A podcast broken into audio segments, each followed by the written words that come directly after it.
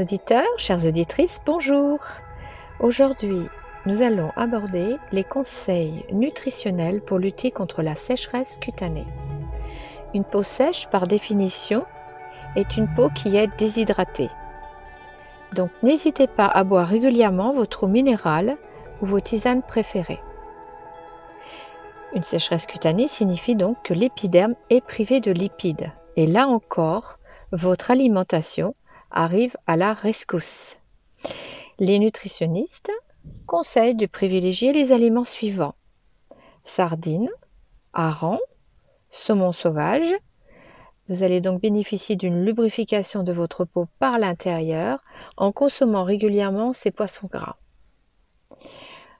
Vous pouvez aussi déguster à volonté des huîtres et des crustacés. Vous aurez ainsi un apport essentiel en zinc dans votre organisme. N'oubliez pas que le déficit en zinc se traduit par une sécheresse de la peau. Ne vous privez pas de noix et d'amandes. Et pour les fruits et légumes, privilégiez les petits pois et le chou rouge et la mangue. Alors, le saviez-vous? Lors d'un régime minceur, la peau devient plus sèche. N'oubliez donc pas vos aliments oméga 3 pour cet apport lipidique qui vous garantira une peau souple tout en perdant des kilos superflus.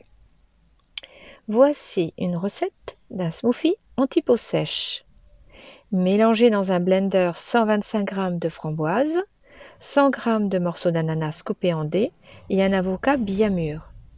Dégustez, votre peau vous remerciera. Maintenant, passons aux conseils nutritionnels pour lutter contre les cheveux ternes et les ongles cassants. La peau, les cheveux et les ongles sont réellement le miroir de notre santé, de nos choix nutritionnels et de nos émotions. Il convient donc d'établir un plan alimentaire ciblé pour retrouver une chevelure éclatante et des ongles forts. Incorporez donc dans vos menus les aliments suivants recommandés par le nutritionniste. Des céréales complètes, telles que le flocon d'avoine, le millet, le sarrasin, pour leur apport en vitamine D nécessaire à la beauté des fanères. Des œufs et des protéines, bien sûr, viande ou poisson, pour leur apport en kératine. Des lentilles, concombres, asperges, haricots verts, haricots rouges et carottes. Pour les fruits, bananes, papayes, prunes et myrtilles. En snack, tout au long de la journée, les amandes feront une merveille au niveau des ongles et des cheveux.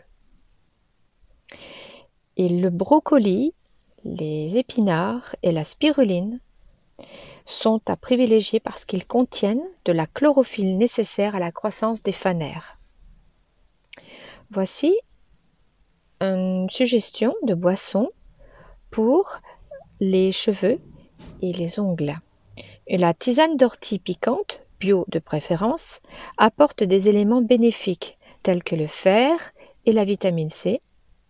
Et grâce à son action alcalinisante et reminéralisante, elle permet de stimuler la croissance des fanères et surtout de préserver leur bonne santé. Voici un exemple aussi de smoothie. Mélangez dans un blender une banane mûre, un verre de lait d'avoine, 5 fraises et 120 ml d'eau. Concernant les snacks, les noix, pour leur forte teneur en biotine, constituent une idée magnifique de snack pour le bonheur de vos cheveux et de vos ongles. Maintenant, passons au conseil nutritionnel pour lutter contre la chute des cheveux. Ce problème nécessite parfois d'être évalué médicalement afin de déceler une éventuelle maladie. La perte des cheveux peut correspondre à des carences graves, des déséquilibres hormonaux ou même des perturbations dans l'organisme, par exemple après une grossesse ou à la ménopause. Il existe aussi une chute de cheveux temporaire, bien sûr, lors des changements de saison. Les aliments suivants sont particulièrement recommandés par les nutritionnistes pour contrecarrer ce souci esthétique et véritablement démoralisant. j'ai connu moi-même une alopécie temporaire et j'ai cherché dans mon alimentation la possibilité de pouvoir restimuler la pousse des cheveux. Alors la liste euh, est simple, ce sont des bananes et des tomates pour leur apport en vitamine B, B8, l'ail, l'oignon, les huîtres et les crevettes qui contiennent du soufre, bénéfique pour les cheveux et la repousse des cheveux, la chair de crabe et les moules pour leur apport en sélénium, et, pourquoi pas, le chocolat noir et poudre de cacao maigre pour euh, leur apport en flavonoïdes polyphénol. Donc n'hésitez pas, devenez chocoolique, accro du chocolat, et vos cheveux vous remercieront. Vous devez aussi consommer beaucoup de fruits et légumes riches en vitamine C, tels que le kiwi, les oranges, les épinards, le brocoli, les choux de Bruxelles. Euh, voici aussi un conseil euh, d'une petite recette de smoothie anti-chute de cheveux. Mélangez dans un blender 235 ml de lait végétal d'amande ou de noix de coco, une banane bien mûre, quelques graines de potiron, une demi-cuillère à café de spiruline et une cuillère à café de poudre de cacao cru. Vous pouvez bien sûr sucrer le tout avec une demi-cuillère à café de stevia ou xylitol. Et enfin, une boisson anti-chute de cheveux. Il est fortement euh, reconnu que le thé vert contient des catéchines et que ces catéchines agissent sur des enzymes qui transforment particulièrement la testostérone en dihydrotestostérone, la DHT. C'est cette dernière qui est responsable de la chute des cheveux. Alors aussi, vous avez une infusion de la prêle des champs qui sera très bénéfique grâce à son action reminéralisante. Et si vous avez une centrifugeuse, vous pouvez vous préparer un jus anti-chute de cheveux à base de carottes, d'épinards et de concombres. Pour le plaisir et pour ajouter une petite note fruitée, vous pouvez bien sûr rajouter quelques fraises. Nous allons maintenant passer à la deuxième partie de notre chronique concernant les masques purifiants. Combien de fois par semaine? Une fois par semaine. Les masques purifiants constituent la façon la plus efficace pour nettoyer l'épiderme en profondeur. Commencez en général par un sauna facial afin de dilater les pores et appliquez ensuite votre masque purifiant et finissez par un masque hydratant. Voici le trio gagnant pour une peau sublime. Alors avant de vous lancer dans l'élaboration de masques faits maison, n'oubliez pas l'efficacité indiscutable des masques à base d'argile. Choisissez l'argile en fonction de votre type de peau et de, vos attentes esthétiques. Voici une petite liste. L'argile verte ou jaune, particulièrement recommandée pour les peaux mixtes à grasse. C'est une argile qui est riche en minéraux et elle offre un fort pouvoir absorbant en éliminant tout excès de sébum, d'impuretés et même de substances toxiques. Vous avez aussi l'argile rouge pour les peaux euh, matures ou même une peau normale. C'est une argile qui offre une action régénérante à une peau normale, mais aussi à une peau mûre et abîmée. J'aime particulièrement l'argile rose pour les peaux sensibles. Elle est une combinaison d'argile rouge et d'argile blanche. Et je considère qu'elle est prédisposée à calmer une peau irritée irritée par euh, des soins intensifs, euh, des traitements. Et euh, moi, je l'aime particulièrement. Il y a aussi l'argile blanche ou la bentonite, qui est pour tout type de peau ou même à tendance sèche. C'est une argile qui est plutôt fine et elle offre des propriétés bénéfiques pour tout type de peau. Et pour les peaux sèches, eh bien, il serait préférable de la mélanger avec de l'huile. Et voici une, argile peu connue, mais que j'adore particulièrement utiliser au printemps et au changement de saison, qui est bonne pour tout type de peau. Elle provient du Maroc et elle laisse une peau douce et raffermit les traits tout en tonifiant l'épiderme. C'est extraordinaire. Pour un masque effet lifting, mélangez donc cette argile avec du miel, ce que je fais régulièrement, deux fois par semaine. Vous serez émerveillé du résultat. Alors, n'oubliez pas que pour préparer un masque à l'argile, vous pouvez ajouter de l'eau minérale pour les peaux grasses, de l'huile pour les peaux sèches et du miel pour les peaux mixtes. Mélangez jusqu'à ce que vous obteniez une bonne consistance pour une facilité d'application. Puis gardez ce masque pendant 15 minutes. Mais attention, ne gardez pas un masque à l'argile jusqu'à ce qu'il craquelle sur votre visage. Vous risqueriez de dessécher votre épiderme inutilement.